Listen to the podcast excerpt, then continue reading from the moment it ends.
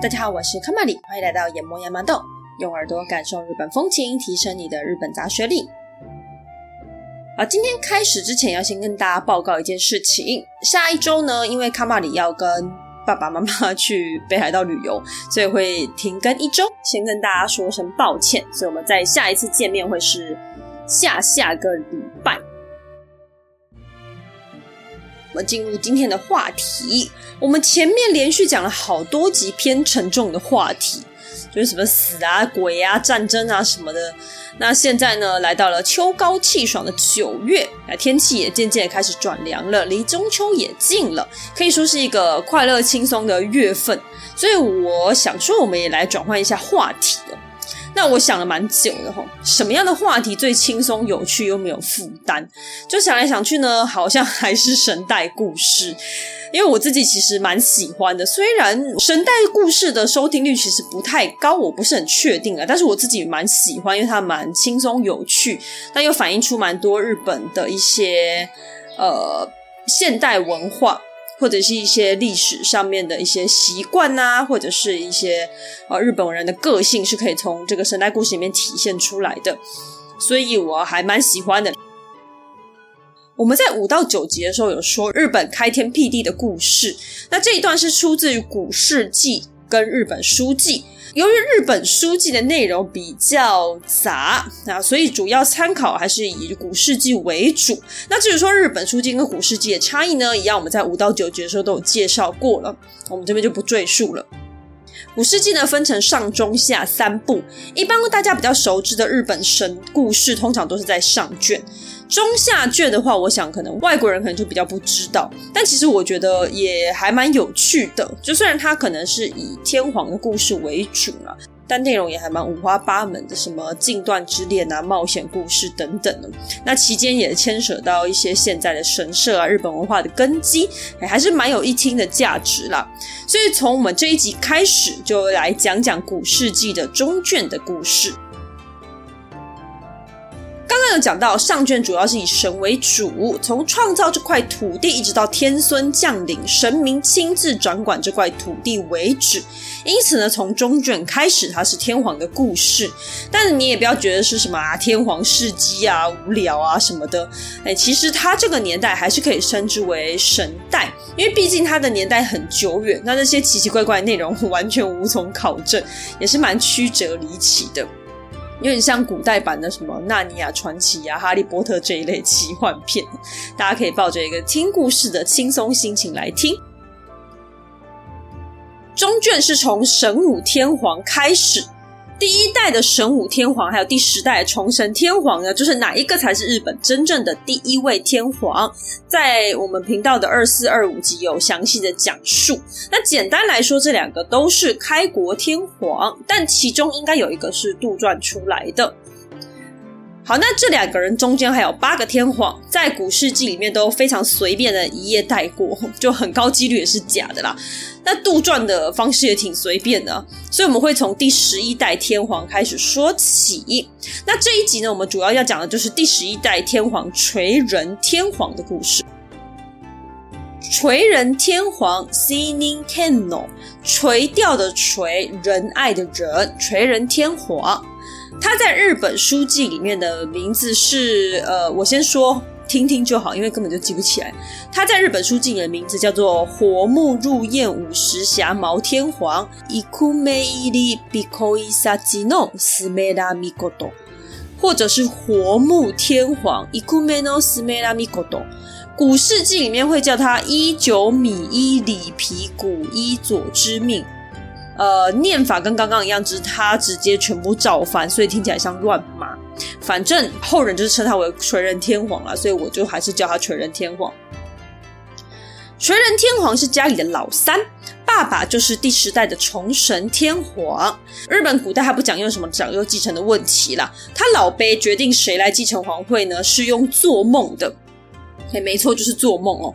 某一天呢，他爸爸在想说谁可以来做太子的时候呢，呃，苦思不已，最后就把两个人叫到跟前，然后就问他们说：“哎，你们都做什么梦？”然后大儿子就说：“我梦见我对着东方挥舞武器。”然后老三垂人天皇就说：“我梦见我在四个方位结网，并且追捕麻雀。”爸爸就判断呢，嗯，往东边挥剑的哥哥就是应该要去掌管关东地方。那那个时候关东地方都是一堆野人，哎，所以他就把哥哥派去了。但弟弟结网的这个行为就是在确保领土。那追麻雀呢，就是有一种追逐农业生活的感觉，他比较适合留下来担任天皇。于是弟弟就成了皇太子。好，那接下来你可能会问呢，啊，说好的三个还有一个嘞？这个呢，在神代时代的时候我们有提过，日本很喜欢用“三”这个字，三个天神啊，三个女儿这一类的。但实际上你听故事都会发现，只会出现两个，有一个就是幽灵人口。那很有可能是因为“三”这个字呢比较能够制衡啊，那个“二”的对立感太重了。那日本人就是喜欢一些互相制衡啊、和平的东西。而刚刚做梦的这段故事呢，在《虫神天皇篇》的后段也有说到。总之呢，梦到追麻雀的弟弟就是后来的垂人天皇啦。垂人天皇娶了一个太太，叫做狭邃姬命。サホヒメノミコト。狭是狭窄的狭，邃呢就是稻穗的穗，姬就是公主的那个姬，命是生命的命。 不过在古事记里面，它叫做沙本皮麦，也就是直接音译了，但我觉得不太好听，所以我还是会叫它狭穗姬命哦。那命是大人的意思，就是尊称。狭穗姬跟垂人天皇的爷爷呢，都是前前任天皇开化天王，等于说呢，他们是属于堂兄妹关系。那狭穗姬还有个亲生哥哥，叫做沙本皮古。沙本皮古跟纯人天皇也是堂弟的关系，所以他想要夺取皇位。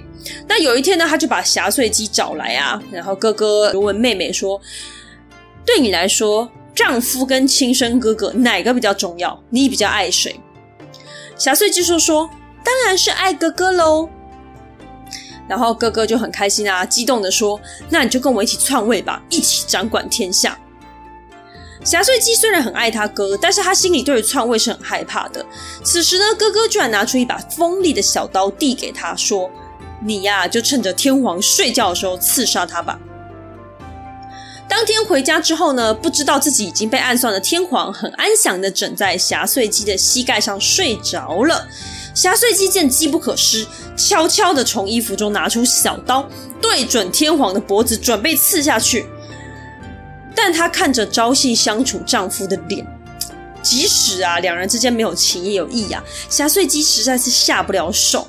想到一刀刺下去，丈夫就没了，心里忍不住的悲从中来，就这样举起刀，啊、又放下，啊、举起刀，哎、又放下，想着想着呢，也忍不住就开始哭了。那眼泪呢就滴到垂人天皇的脸上，天皇吓了一跳，忙跳起来说：“哎，我刚刚做了一个很奇怪的梦，你知道我做到什么吗？”我梦到呢，沙本那个地方有大雨朝这边下来，把我的脸给打湿了。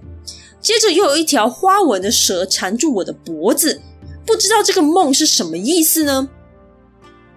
那沙本这个地方的话呢，现在已经找不太到相关的记录了，但我在猜，它大概就是指沙本皮古，也就是他哥哥的领地就对了。所以这个预兆其实已经蛮明显了。那皇后知道自己也瞒不过去，于是就很老实的跟天皇说：“我哥哥问我，对于丈夫跟亲哥哥，我更爱谁？那因为我在他面前，所以我只能跟他说我比较爱你。那哥哥就很开心，要我跟他一起篡位。他还把这把刀交给我，让我在你睡着的时候刺你。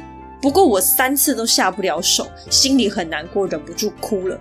我想您的梦应该就是在预兆这些事情吧。”虽然狭邃姬交代的很老实，但是身为天皇还是非常的生气。他立刻起兵就要去讨伐沙本皮古。沙本皮古呢，他就在城的外面做了一圈道城，嘿，稻子的稻，城池的城。所谓的道城，不难想象，就是用稻子做成一圈外墙啊，可以抵御弓箭啊，看起来就很像一座稻子组成的城，所以叫做道城。那就在天皇进攻沙本皮古城池的时候，碎霞姬心里对于哥哥的爱还是难以割舍啊。所以他前面跟天皇说什么面对哥哥才说爱哥哥，那个都应该是骗人的。他如果直接跟他说我就是比较爱哥哥，他应该马上就被杀死。反正呢，他就是趁着天皇离宫，他自己也从后门逃跑，投奔哥哥去了。不过这个时候，穗霞姬已经怀有身孕了。那垂仁天皇知道皇后投奔沙本皮谷之后呢，为了保全皇后跟皇后腹中的孩子，下令停止攻打稻城，故意拖延攻城的时间，看看皇后会不会自己回来。结果呢，这一拖啊，就是三年。三年，小孩也生下来了，但皇后还是决定跟哥哥在一起。所以呢，他就传话给垂仁天皇说：几天后我会把孩子带到城门口。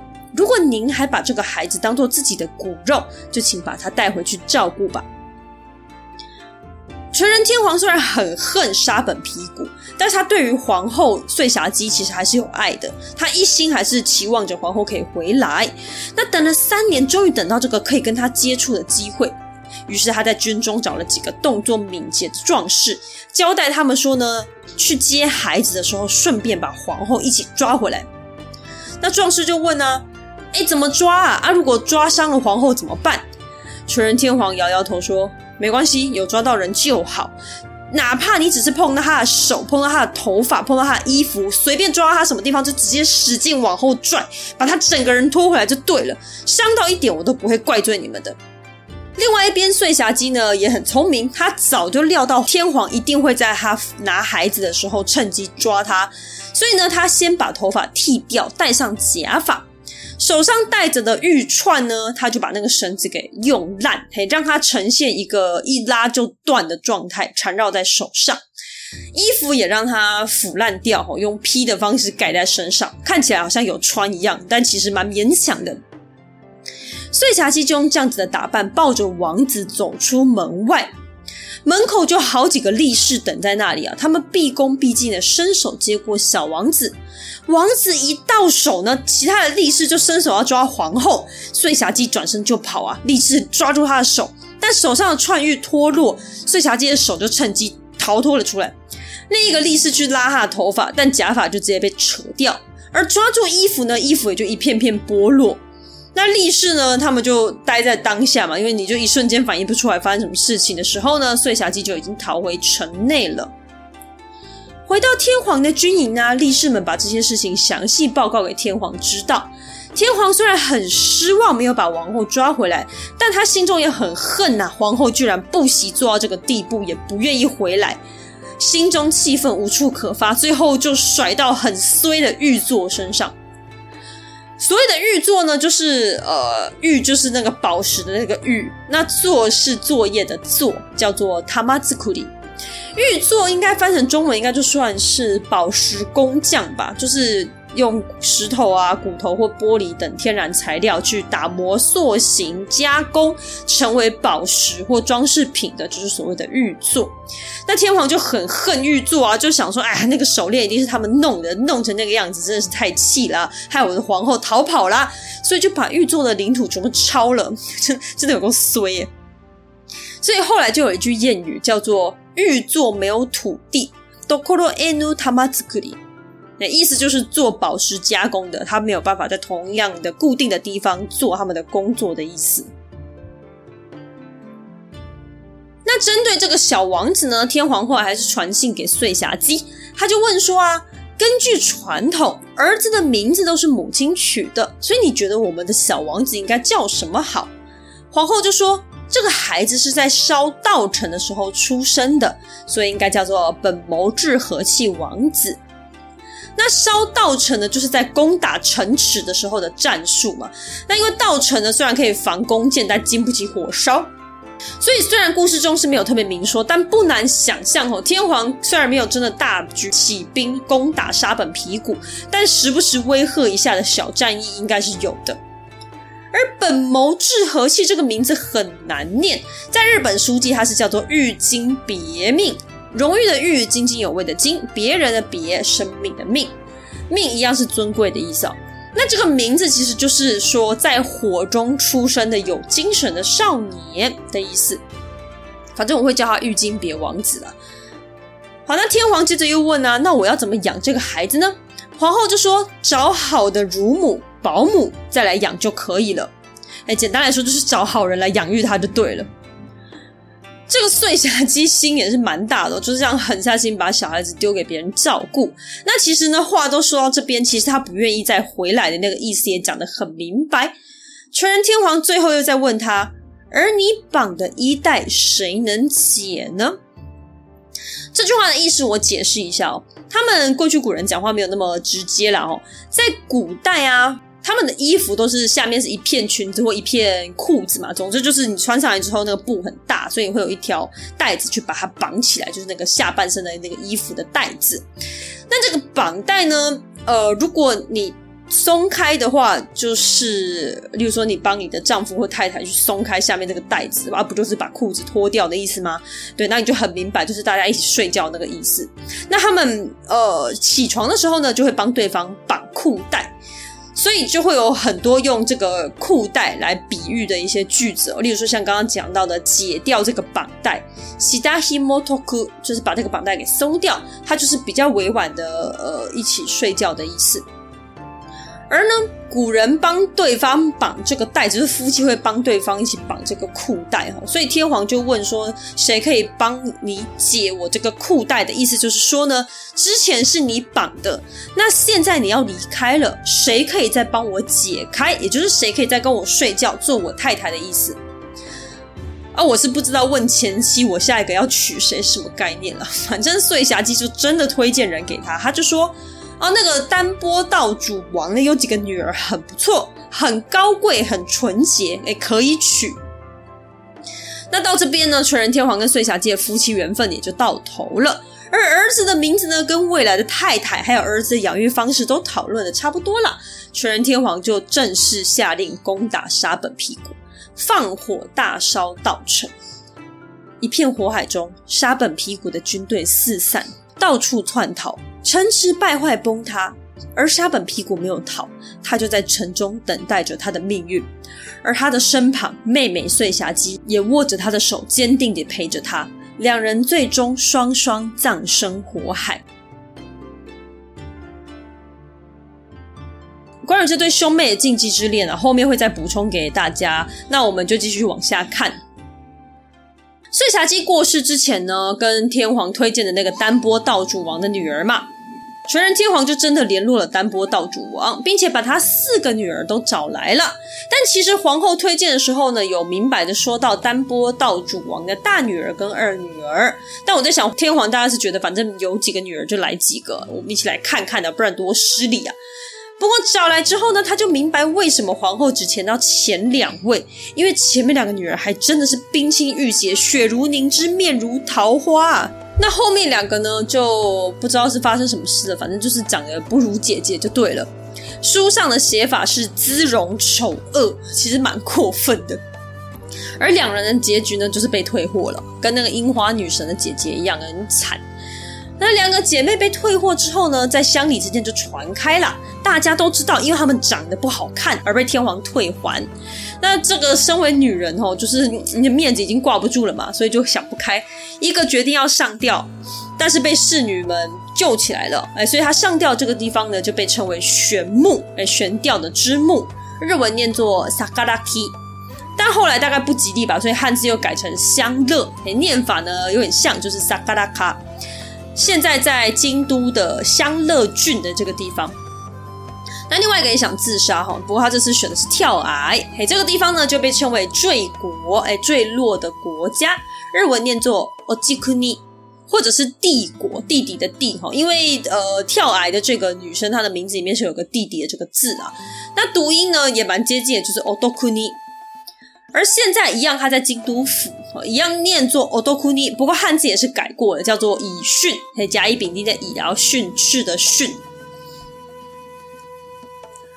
那刚刚这个故事是古事记里面是这样写的，但是呢，日本书记里面它其实有出现蛮多丹波道主王的好几个女儿都有出现他们的故事。那他在纯仁天皇的亲眷表里面呢、他好几个女儿都是纯仁天皇的妃子。那当然前面的大女儿还二女儿有一个是皇后，那其他的全部都是妃子啊。所以呢，嗯。我个人当然是希望相信日本书记啦，因为我觉得哦，长得不好看，然后被退货这种事情发生在青春少女身上很惨，然后还要去自杀，不太好。嘿，反正就对，就看大家喜欢哪一个故事的版本。好，那再来我们来说说前皇后碎霞姬留下的孩子玉金别小王子。小王子呢，他的身世是一番波折哦。妈妈跟自己的亲哥哥殉情了，不过他长大之后呢，还是让天皇很头痛，因为小王子不会说话。其实这个时候也不是小王子啊，他已经是一个胡须大叔了。没有啦，古代人喜欢留胡子啊，他的胡子呢都垂到胸前了，也就是已经是个十八岁的大人，但他还是不会说话。天皇就想了很多方法，想让他开口，但都没什么起色。有一天呢，天皇就带着王子游船，那天空突然飞出过一只鹤，也就是白鹤啊，白的那一类东西哦。那鹤的声音大概就是呱呱呱呱呱呱，就类似这种声音啦。那小王子听到这个声音，就突然张开嘴巴，就发出像是呃呃呃这种声音，就可能想说什么吧。那天皇就很激动，他说：“哦，他发出声音，他发出声音了，快点把那只鹤追回来。”然后就赶紧派一个人去追这只鹤。那追鹤这件事情很疯，多疯呢？你想一下，你在路上追一只鸟，那只鸟一直飞，你就要一直追，很蹊跷诶。而这个人呢，大概是天皇的命令吧，他真的是锲而不舍的把这只鹤给追回来了。那我跟大家报告一下他追鸟这个过程哦。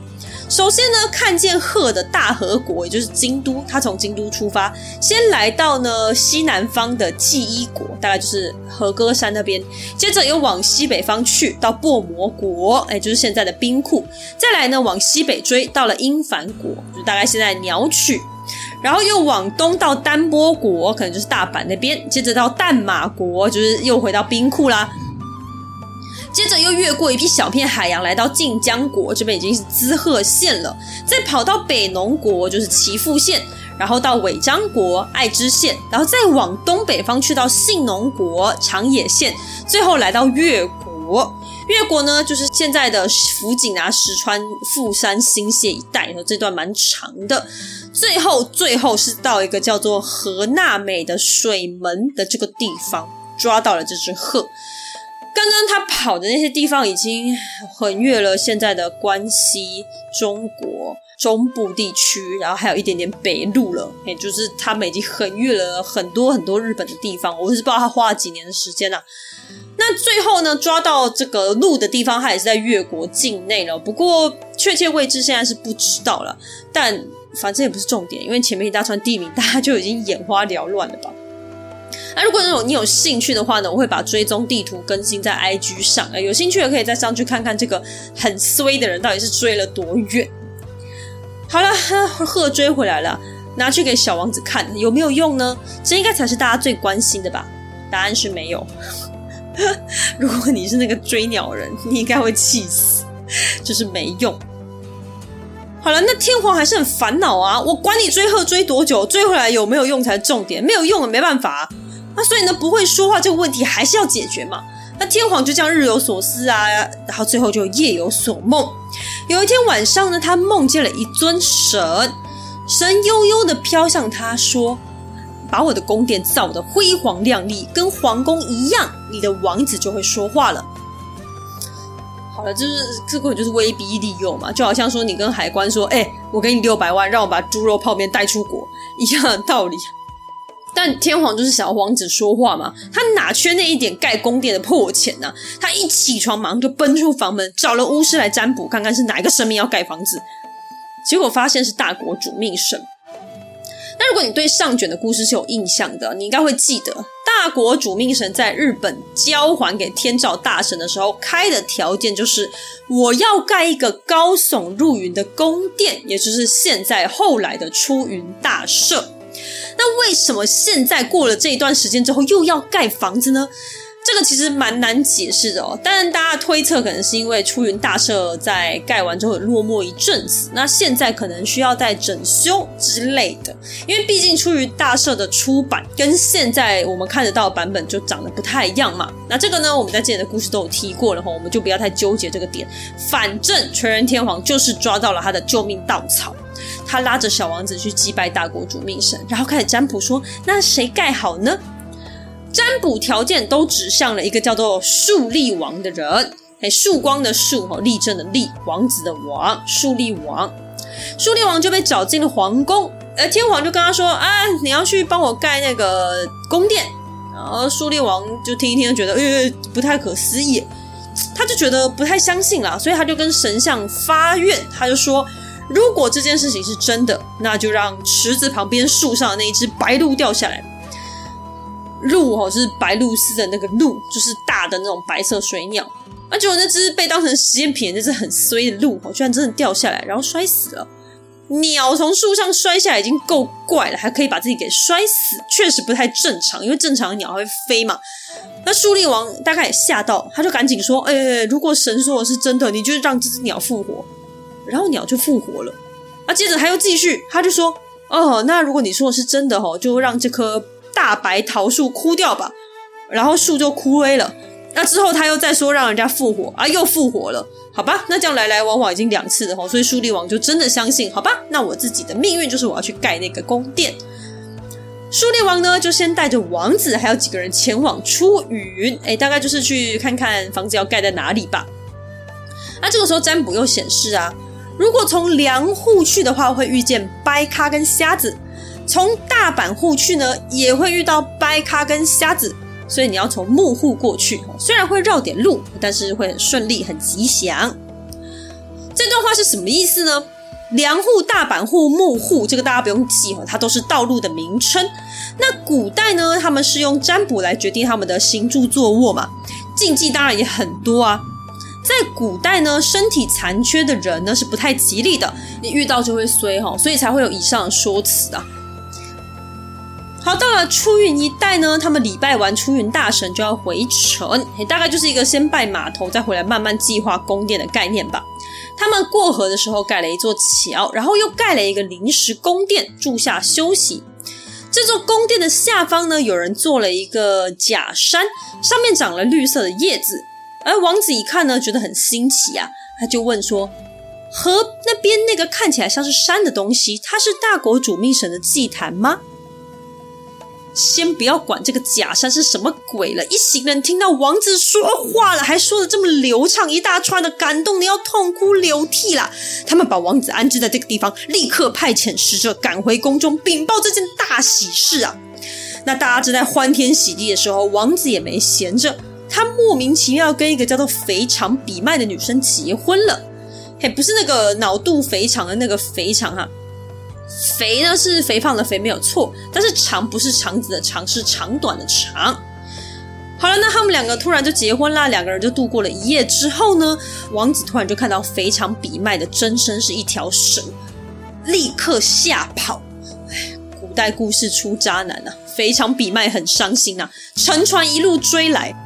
那这边这个可能是地点大家有点混乱了，因为古代他们是习惯到女生家去过夜，就算是结婚这样子。那之前在平安时期也有提过，那大概就是肥肠比卖家可能在海上或者是需要渡海的地方，所以两个人就在海上可能就就渡海，然后去结婚过一个晚上，然后发现对方是蛇，男生又赶快搭船再逃回来。所以两个人就在海上追赶呢、那王子看到肥肠比卖追过来，他更怕啊，赶快划划划划到岸上之后，拖着小船继续往山上奔跑。最后终于隐没在山中。过去的那种船都是那种一人小舟啦，所以不用太担心，拖着跑不成问题的。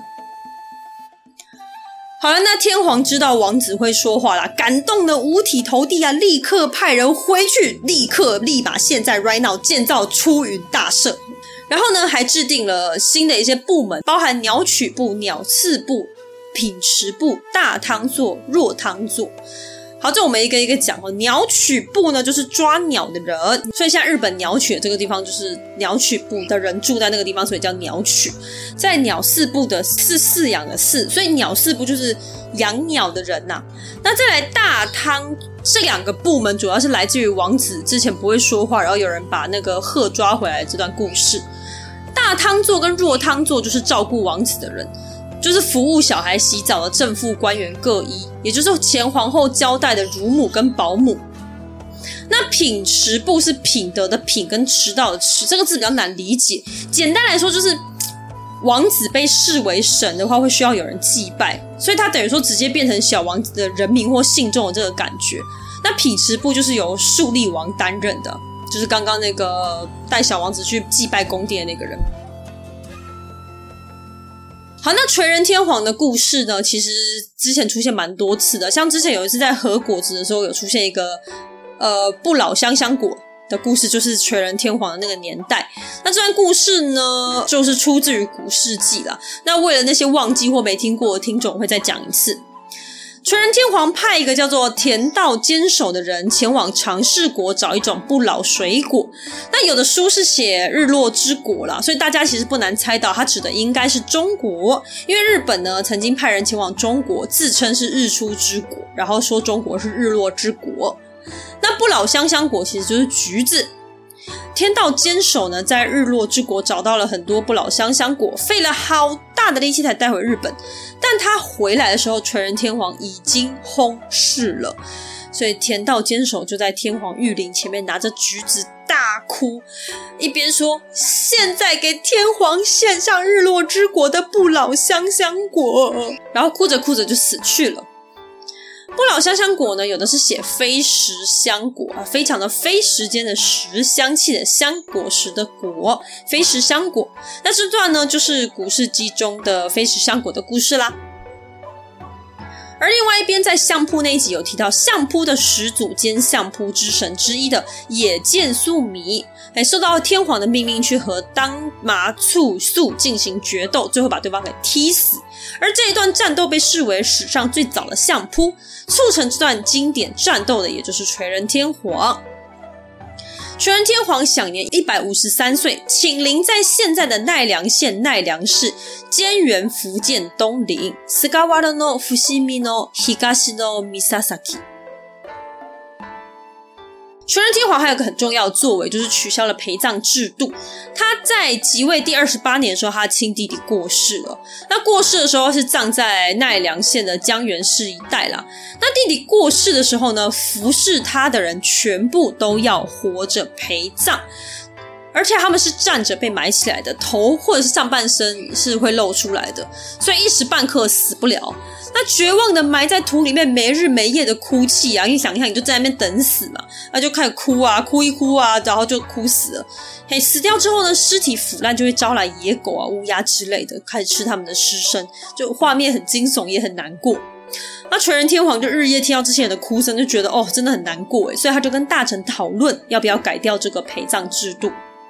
后来皇后过世之后呢，纯仁天皇就听了野见素弥的建议，把陪葬的活人换成直轮哈尼瓦。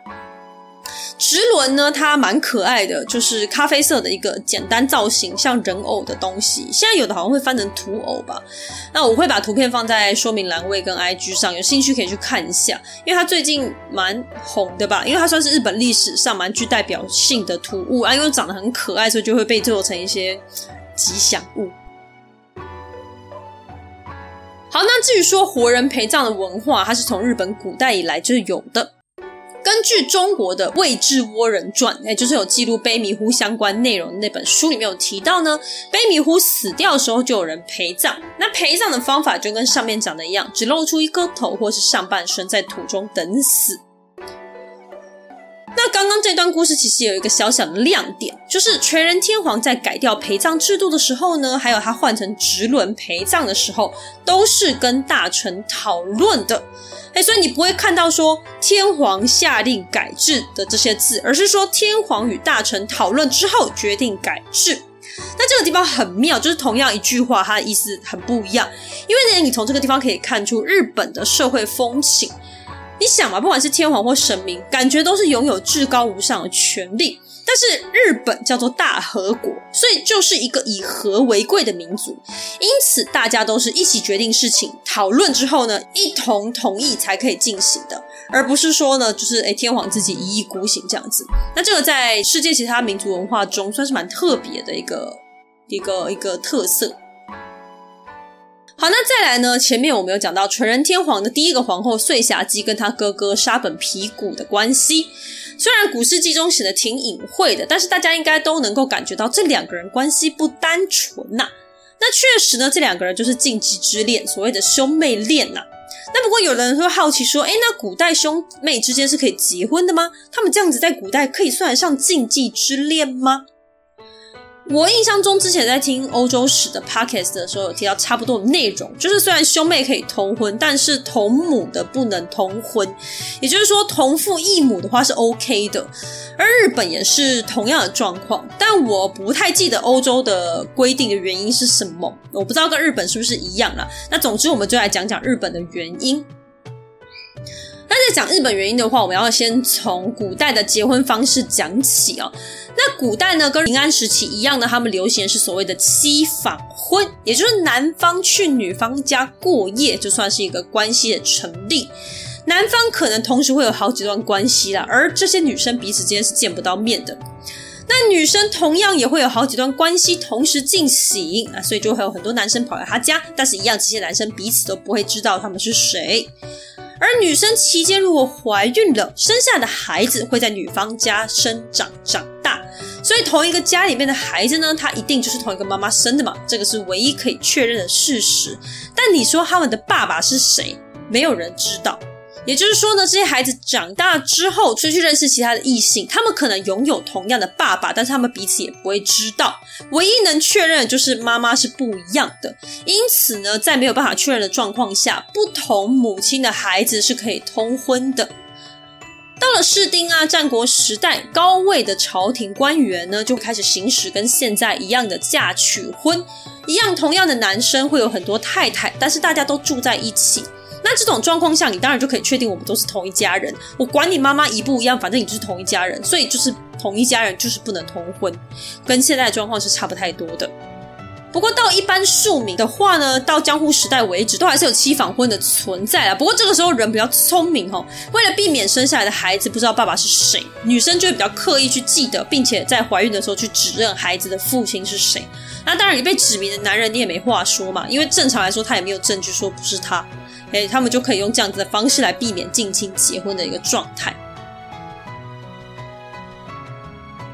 好了，以上就是纯人天皇的故事，就算是一个不伦恋的，还有不会说话的儿子的故事。那下一集会出现日本史上知名的日本武尊。